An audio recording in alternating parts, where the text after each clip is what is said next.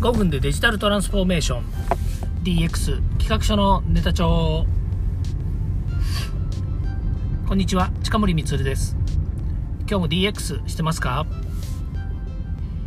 え、さては今日はですねえっ、ー、とそうですね今日、えー、昼間っていうんですかね午後にですね学校の先生たちとお話をさせていただいたんですね。その中ですごくま気づきがあったというかですね、まあ、いろんなことあのいつもながらですねあの先生方とお話しするといろんな気づきがあるんですけども今日はその中で特にですねあのこの、えー、キーワードですね、えー、風が吹けば桶屋が儲かるっていうですね、まあ、このことについてですねすごく自分で、えー、まあ、気づきがあったのでお話をしたいなというふうに思います。まあ、風風が吹けば桶屋が儲かるっていうね言い方をするとねなんかあのあの 自分自身が何の手を汚さずにね、えー、なんか気づいてみたら儲かってるわみたいなね、まあ、そんな風に考える人もいるんじゃないのかなという風に思うんですよね。まあ、実際にはね、愚直に何か一つのことをね、こうしている。で、それが、えー、連動していってですね、まあ、こちらね、風が吹けばおケアが儲かるっていうようにですね、全く脈絡のない、関連性のない、えー、事象なんですけども、それぞれがですね、風が吹いた。で、なんでおケアが儲かるの？みたいなところが、まあ、これこれこういう理由でこうなって、この関係性があって、こういうところに行ってみたいなのが、ぐるぐる回って、最終的にはおケアが儲かるっていうふうなことになるわけですよね。で、これ今時の事業というかですね、えー、私たちがこう普段なんですか今の現代においてですねやってる仕事のことで言うとですね、まあ、自分の会社の仕事ですよね、今一生懸命やっていますと、えー、愚直に、えー、毎日ね、えー、仕事をしています。で、それがあ知らないうちに回り回ってですね、まあ、いろんな人の、まあ、幸せにつながったりとかですね、利益につながるっていうようなこと、まあ、これをですね、実感できることっていうのはすごく嬉しいわけですよね。で、昔に比べるとですね、今世の中はいろんな手法ですね、が確立してるんですよね。例えば、そうですね、なんか小遣い稼ぎしようと思えばですね、えー、よくテレビでも言ってますけれども、空いた隙間時間にですね、仕事をしようということで、なんかそのバイトの時間ですかね、その時間売りのバイトにすぐ入れるとかですね、ほんとちょっとした隙間時間で仕事ができるとか。で、今だと別に現場に行かなくても、例えばオンラインでですね、在宅で仕事ができるなんていうのも、いくらでも手に入りますし、昔に比べると、その、なんですかね、仕事ということで言うとですよ、まあ、稼ぎを作るというようなことで言うとですね、まあ、非常に手軽に身近にですね、えー、サービスがこうあった。まあ、そういう手法もありますし、それからま会社を自分でやりたいと思うとですね、例えば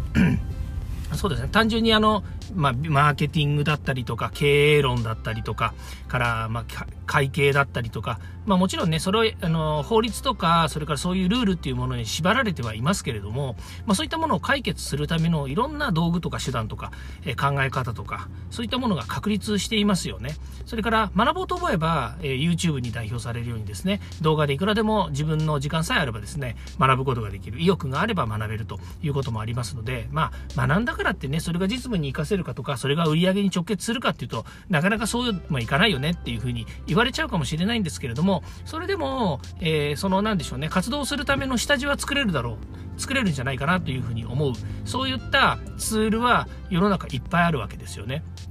で、先ほどのね、えー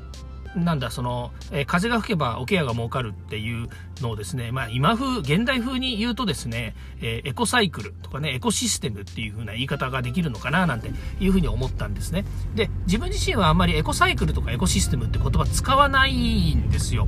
ああの、多分ね、あの自分自身が使わないようにしてるんですよね。なんでかっていうと、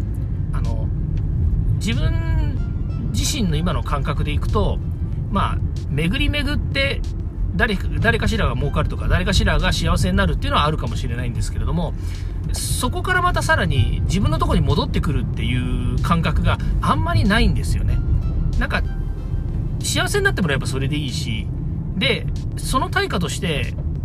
直接的に例えば何か商品を売りましたお客さん喜んでくれます、えー、納品したんだからお金くださいお金もらえますっていう直接的な対価っていうのはあのえー、ビジネス上あると思うんですけれども、それがですね、まあ、巡り巡ってあっちの方からですね、えー、なんか喜ばしいことが来るっていうのが、まあ、そうそうあるわけじゃないし、まあ、それをね期待して仕事してるわけではないんだけれどもでもそういうことがあんまり直感的に直感的っていうか感覚的にあの自分の心の中になくてですねでエコサイクルとかエコシステムっていう言葉をあんまり使わずに今までいたんですよね。あごめんなさい。エコサイクルとかエコシステムとかあの風が吹けば桶屋が儲かるっていうのを全部一緒くたにしてるわけじゃないんですけれども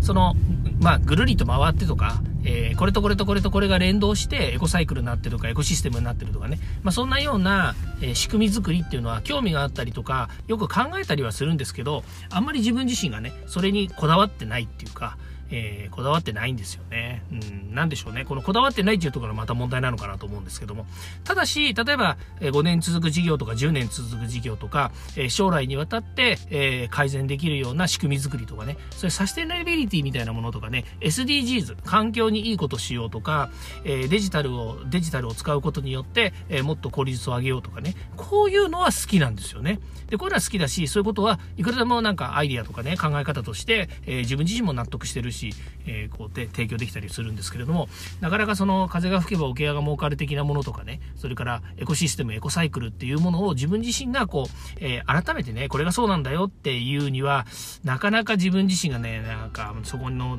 域に到達してないというのか考えが及んでないっていうような感じなんですよね。っていうのを今日話していて、えー、すごく分かりました。なぜかというとある事象に対して私が風が吹けば桶屋が儲かるって話をした時にその先生方から、まあ、それはエコサイクルとかエコシステムとかっていうような考え方に通じますよねって言われた時にあの自分がハテナマークがついちゃったっていうね。よくわかんないですよね。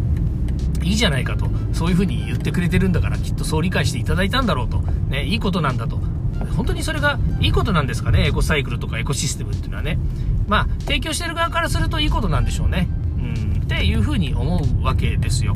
で、まあ私的にはね、えー、風が吹けば桶は儲かるっていう昔から言われているこの、えー、なんだろうね、仕組み作りっていうのは、あの、いずれやってみたいなというふうに思ってます。これはやってみたいと言ってやってやれるもんなのかどうかっていうのもまたね、ちょっとね、疑問点はありますけれども、あの、なんとなく自分自身はね、そういうことをできるといいななんて普段思ったりしています。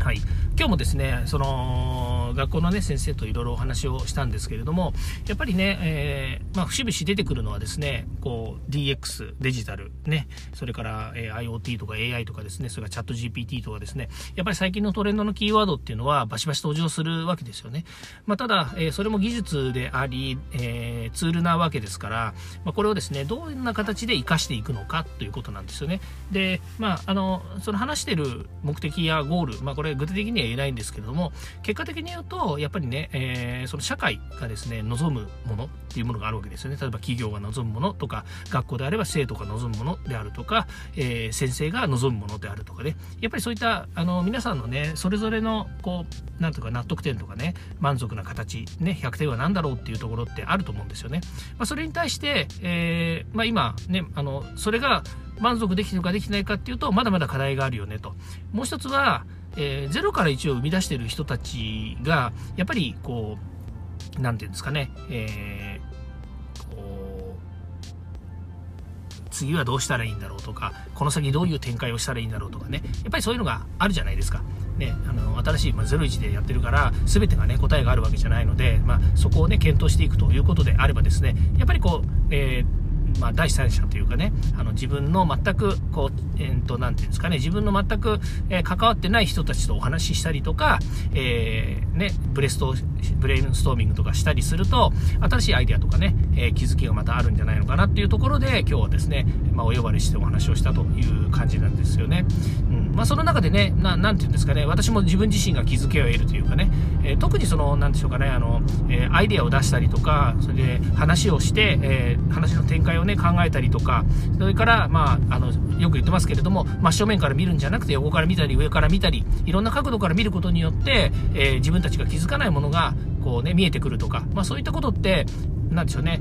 経験を積めば積むほどいろんなこうね、あの捉え方ができてくると思うんですよね。で、そういうものをやっぱりね、あの、なんでしょうね、えー、先方が、まあ、近森の視点っていうんですかね、えー、近森と話すと、まあ、壁打ちになると思っていただいて、えー、集まってきていただけるというのであればですね、これはもうなんか、えー、なんでしょうかね、ビジネスマン冥利に尽きるというのか、コンサルタント冥利に尽きるというのかですね、まあ、コンサルタントって言っていいのかわかんないんですけども、まあ、そんな形でですね、頼っていただけるのはすごく嬉しいなということなんですよね。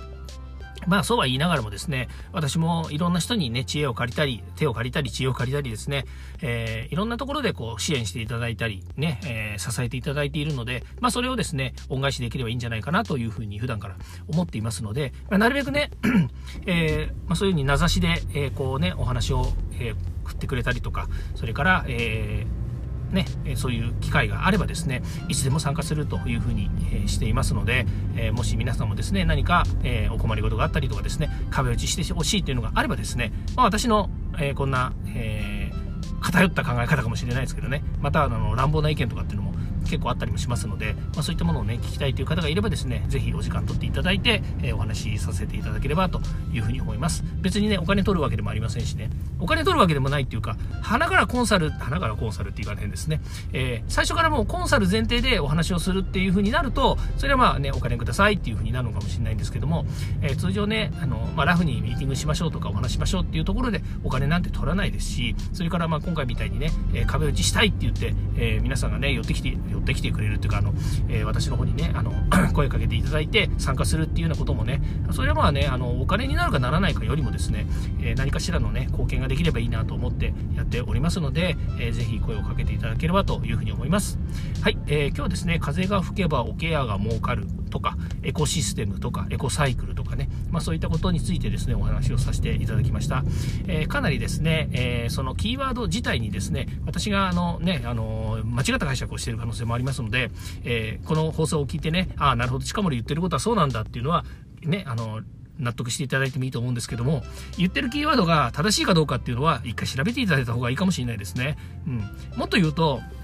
あの、私の浅、浅はかな、浅い知恵、浅い知恵というか、浅い知識で、えー、聞いて満足しちゃうようなことはないと思うんですけれども、あの、深掘りした方がですね、きっと皆さんのためになるんじゃないのかなというふうに思いますので、えー、私もね、えー、もう一回、えー、一回ね、あの、あの、調べ直してみます。一回チャット GPT にその関係性について、えー、入れてみても面白いかなと思いますので、ちょっと入れてですね、また皆さんにご報告したいなというふうに思います。ということで今日はこれで終わりたいと思います。今日も聞いていただきましてありがとうございました。ではまた。